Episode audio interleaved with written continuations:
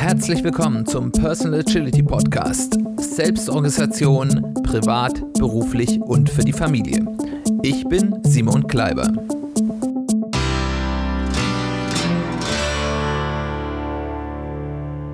Herzlich willkommen zu einer weiteren Folge des Personal Agility Podcast. Schön, dass du wieder dabei bist. Oder zum ersten Mal. Das freut mich natürlich umso mehr. Bevor wir ins Thema einsteigen, wie jedes Mal ein kurzer Hinweis. Ich freue mich total, mit dir in Kontakt zu treten, Feedback von dir zu bekommen, in einen Dialog zu treten. Wenn dir also irgendwas besonders gut gefallen hat und du mir das mitteilen willst, wenn dir etwas geholfen hat, was ich hier erzählt habe, wenn du Fragen zu etwas hast oder wenn du über etwas diskutieren willst oder du der Meinung bist, irgendwas, was ich hier erzähle, ist totaler Quatsch, freue ich mich, wenn du in Kontakt mit mir trittst, per Mail, über soziale Medien oder auf unserer Website www.personal-agilitypodcast.de. Da gibt es zu jeder Folge einen Blog-Eintrag mit Kommentarfunktion. Da kannst du dann auch zu der entsprechenden Folge kommentieren. Ich freue mich, von dir zu hören. Das Thema heute ist das Schwungrad, die Kraft kontinuierlicher Verbesserung. Worum geht es? Ich möchte mit euch heute ein, ja, ein Bild, eine Metapher besprechen, die für mich sehr schön beschreibt, was eigentlich die wirkliche und häufig unterschätzte Kraft ist, wie man mit iterativem und kontinuierlichem Arbeiten und Verbessern ganz Großes schaffen kann.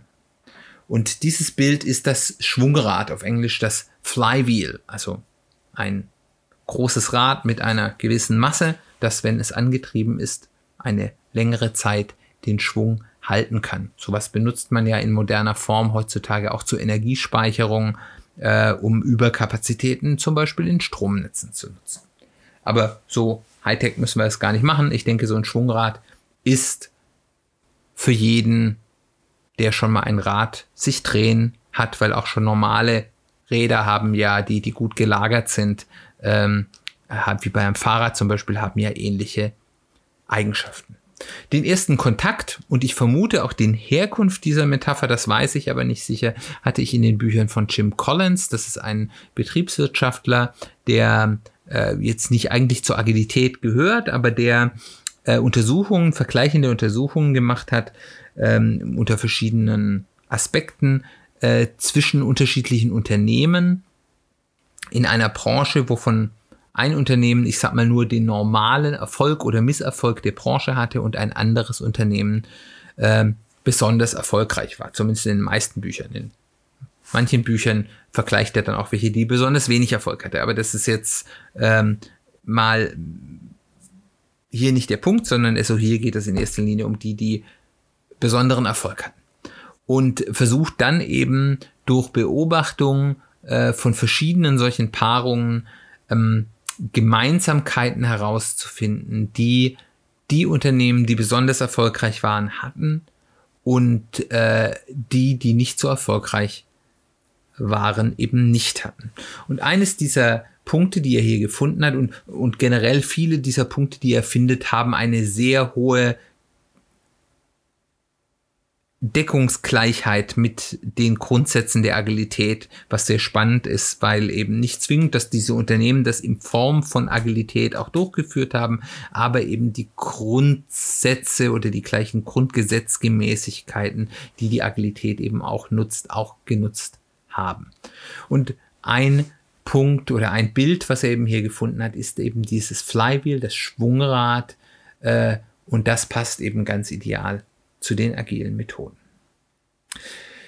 In diesem Bild stellen wir uns ein Arbeitsergebnis oder ein strategisches äh, Ziel, auf das wir einzahlen, auf das wir hinzuarbeiten, als ein Schwungrad vor. Wenn wir etwas tun, was eben gut für dieses Ziel ist, auf dieses Ziel einzahlt, dann drehen wir an diesem Rad, dann stecken wir Energie in die Bewegung dieses Rads und das Rad wird schneller. Soweit ist das relativ einfach zu verstehen. Also wir nehmen uns ein Ziel vor, ein strategisches, wir drehen an dem Rad und mit jedem Drehen wird das Rad schneller und schneller. Wenn wir nichts tun, was passiert dann? Zumindest wenn wir das nicht sofort am Anfang tun, wo das Rad noch so gut wie keine Energie hat, dann passiert erstmal nichts. Das Schwungrad hält einen Moment die Geschwindigkeit, die wir ihr zuletzt gegeben haben, unter Umständen sogar eine ganze Weile. Und dann wird es ganz allmählich, erst unmerklich, dann immer ein bisschen mehr merklich, langsamer und langsamer. Und je langsamer es wird, umso schneller wird auch der, die Reduktion der Geschwindigkeit. Aber das dauert bei einem Schwungrad, was erstmal ordentlich Geschwindigkeit hatte, relativ lang. Es stellt so ein bisschen als Bild einen Gegensatz zu dem Bild vom Felsbrocken dar. Den, damit kann ich mir mein strategisches Ziel oder meine Aufgabe ja auch vorstellen, den ich den Berg hochrollen muss. Und in dem Moment, wo ich den loslasse oder er mir entgleitet, rollt er sofort den ganzen Berg runter und ich muss von vorne anfangen. Sisyphus lässt grüßen. Ich glaube, dass es Aufgabe und Ziele gibt, die für beide dieser Bilder passend sind. Also es gibt Aufgaben, wo eben das Schwungrad passender ist und es gibt Aufgaben, wo eben der Felsbrocken von Sisyphus äh, das passendere Bild ist. Aber bei den aller, allermeisten Aufgaben, und ich glaube, das ist wirklich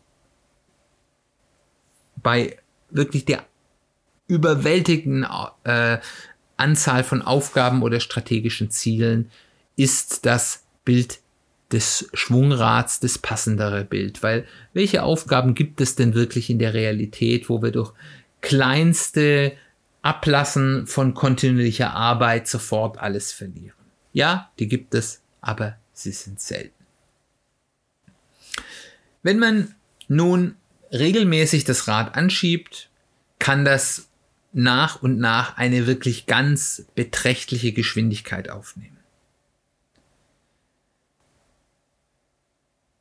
Gerade wenn das eben dann nicht nur mal kurz ist und mal ein paar Mal, sondern wenn man wirklich kontinuierlich jeden Tag an diesem Rad dreht, dann weiß man irgendwann gar nicht mehr, woher diese Geschwindigkeit kommt. Wenn man für eine kurze Zeit nichts für das Ziel tut, also nicht an dem Rad dreht, ist das nicht schlimm, weil eine ganze Zeit lang dreht das Rad ja nur ganz unmerklich langsamer werdend weiter. Nur wenn ich es länger vernachlässige, dieses Schwungrad länger nichts für dieses Drahttour wird es merklich langsamer und bleibt irgendwann in der Zukunft stehen. Das hat zum Beispiel die Auswirkung, dass ich unter Umständen, wenn ich mal ein Rad ein bisschen im Laufen habe, durchaus auch an zwei Schwungrädern drehen kann. Also ich kann zum Beispiel sagen, okay, mein eines Schwungrad, mein eines strategisches Ziel läuft jetzt ordentlich schnell. Ich kann mich jetzt mal zumindest an jedem zweiten Tag darum kümmern, mal ein anderes Schwungrad zum Laufen zu kriegen oder vielleicht sogar mal ein paar Tage ähm, oder wie auch immer die Zeitabstände sind, an dem anderen Rad drehen, um es zu laufen zu bekommen und dann immer wieder so ein bisschen hin und her zu wechseln. Ich schaue, dass das andere Schwungrad nicht allzu sehr langsamer wird oder vielleicht sogar ein Tick schneller wird, indem ich immer wieder dran drehe. Ähm, aber ich kann einen guten Teil meiner Energie auf das andere geben. Und vielleicht sogar kann ich das bei einem dritten machen. Aber ganz klar ist in diesem Bild auch, ich schaffe das nicht bei zehn Schwungrädern gleichzeitig. Wenn ich versuche, zehn strategische Ziele gleichzeitig zu, betre äh, zu betreiben, dann werde ich das irgendwann nicht mehr schaffen. Und die, die ich noch am Laufen halte, werden eher langsamer sein und einige werden mir stehen bleiben, weil das nicht mehr zu bewältigen. Also es ist auch ein Bild für den Fokus. Ja, ich kann, insbesondere wenn ich eins schon mal ordentlich am Laufen habe, durchaus auch meinen Fokus ein wenig teilen und mehrere Dinge tun. Aber wenn ich den Fokus zu sehr verliere, dann hat das auf alle meine Schwungräder negative Auswirkungen. Frage ich jetzt jemand, dessen Rad irre schnell ist und ich überhaupt nicht weiß, wie man ein Rad so schnell drehen kann, wie er das geschafft hat, kann diese Person mir häufig gar keine Antwort geben. Das sind häufig unsere Vorbilder, die ganz Großes geschafft haben, wo wir sagen, da will ich auch hin. Und wenn man die fragt, die sagen, ja, eigentlich haben wir gar nichts so Besonderes gemacht, es sei denn, sie denken sich eine schöne Geschichte aus, aber wenn sie ehrlich sind, werden die häufig, ja, wir haben halt einfach nur da auf dieses Ziel hingearbeitet. Und wenn man die fragt, dann wie lange, dann werden die einem vielleicht antworten, okay, ja, wir arbeiten hier, unser Unternehmen zum Beispiel, oder wir, äh, oder an dieser Fähigkeit arbeite ich schon drei Jahre, fünf Jahre, zehn Jahre. Ich übe schon seit ich kleines Kind bin, regelmäßig Geige spielen, Klavier spielen. Deswegen bin ich so gut. Ich übe jeden Tag nur eine halbe Stunde. Aber dadurch, dass ich das schon ganz lange mache und sehr kontinuierlich tue, ist mein Rat ganz schnell. Bin ich sehr gut in dieser Fähigkeit. Ist mein Unternehmen jetzt eben einfach schon irgendwo ähm, in einer Erfolgssphäre, die man sich, wenn man gerade erst am Anfang am Drehen des Rades ist, noch gar nicht vorstellen kann. Und wenn man dann mit diesen Menschen redet und auch drüber redet, ja, was war denn das? Was, was, was gab es denn für große Ereignisse, die jetzt hier dein Rad so schnell haben machen lassen? Dann können die vielleicht sagen, ja, okay, es gab vielleicht hier schon da mal das ein oder andere, da konnten wir doch eine externe Hilfe, zum Beispiel, dass wir einen besonders tollen Kurs in unserer Fähigkeit bedient haben oder für unser Projekt oder unser Unternehmen jetzt wir mal eine tolle PA-Möglichkeit hatten. Da haben wir mal ein paar Tage richtig heftig dran Tränen kamen. Da kam vielleicht sogar noch mal jemand von außerhalb und hat uns geholfen. Aber im Endeffekt äh, wurde das halt einfach über die Zeit immer schneller. Die können dann häufig gar nicht sagen, was war denn der große Beschleuniger. Und das führt eben, wenn man das beobachtet, auch dazu, dass wenn man die Schwungräder von anderen sieht, die sich viel, viel, viel, viel schneller drehen, denkt, es liegt an deren uneinholbaren Superkräften. Aber das ist gar nicht wahr.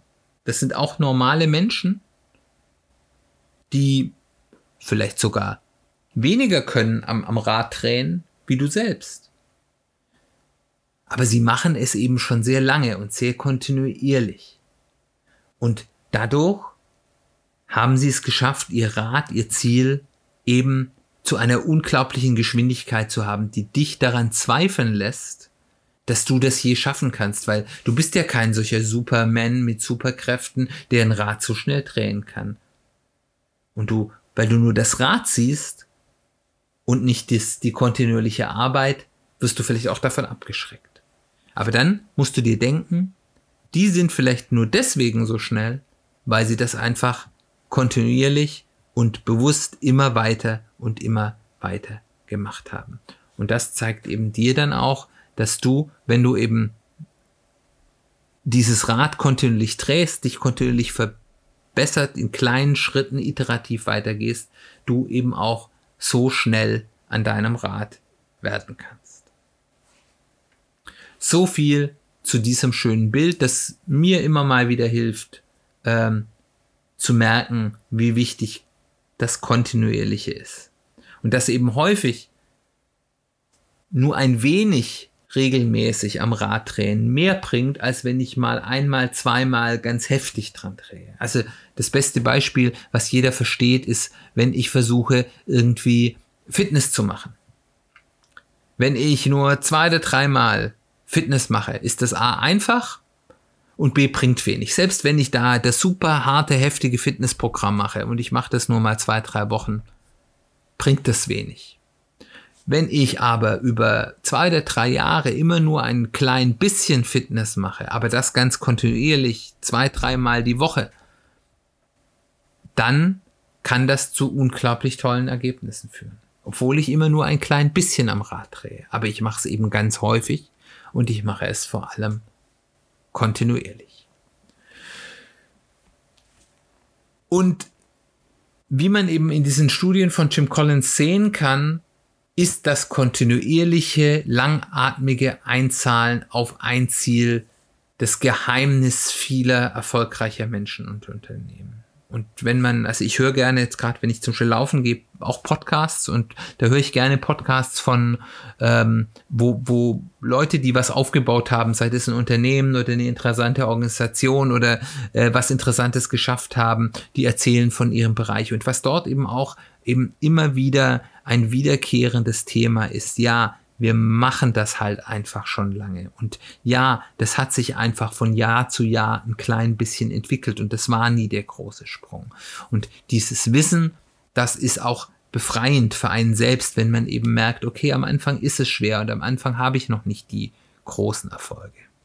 Und das iterative Vorgehen in der Agilität erleichtert diesen Weg eben. Und es hat noch einen zweiten Punkt, weil durch das regelmäßige Hinterfragen, durch die Retrospektiven, die wir machen, verhindert es eben auch, dass man blind jahrelang am falschen Schwungrad dreht, weil wir eben dort doch immer mal wieder hinterfragen, ist denn der Schwungrad, an dem wir drehen, auch wenn es jetzt schon ordentlich schnell ist, überhaupt das, was richtig ist, was uns glücklich macht, was uns im Leben voranbringt, oder ist es eben einfach nur ein ganz schnelles Schwungrad, was aber leider in die falsche Richtung zeigt. Damit sind wir am Ende des heutigen Themas. Ich hoffe, es hat dir gefallen. Ich hoffe, es hat dich vielleicht auch dieses, diese Metapher ein bisschen mitnehmen können. Vielleicht hilft die dir auch. Also ich finde, mir helfen immer so Metaphern auch in schwierigen Situationen, das für mich selbst zu verbildlichen. Ich hoffe, das konnte bei dir auch etwas beitragen.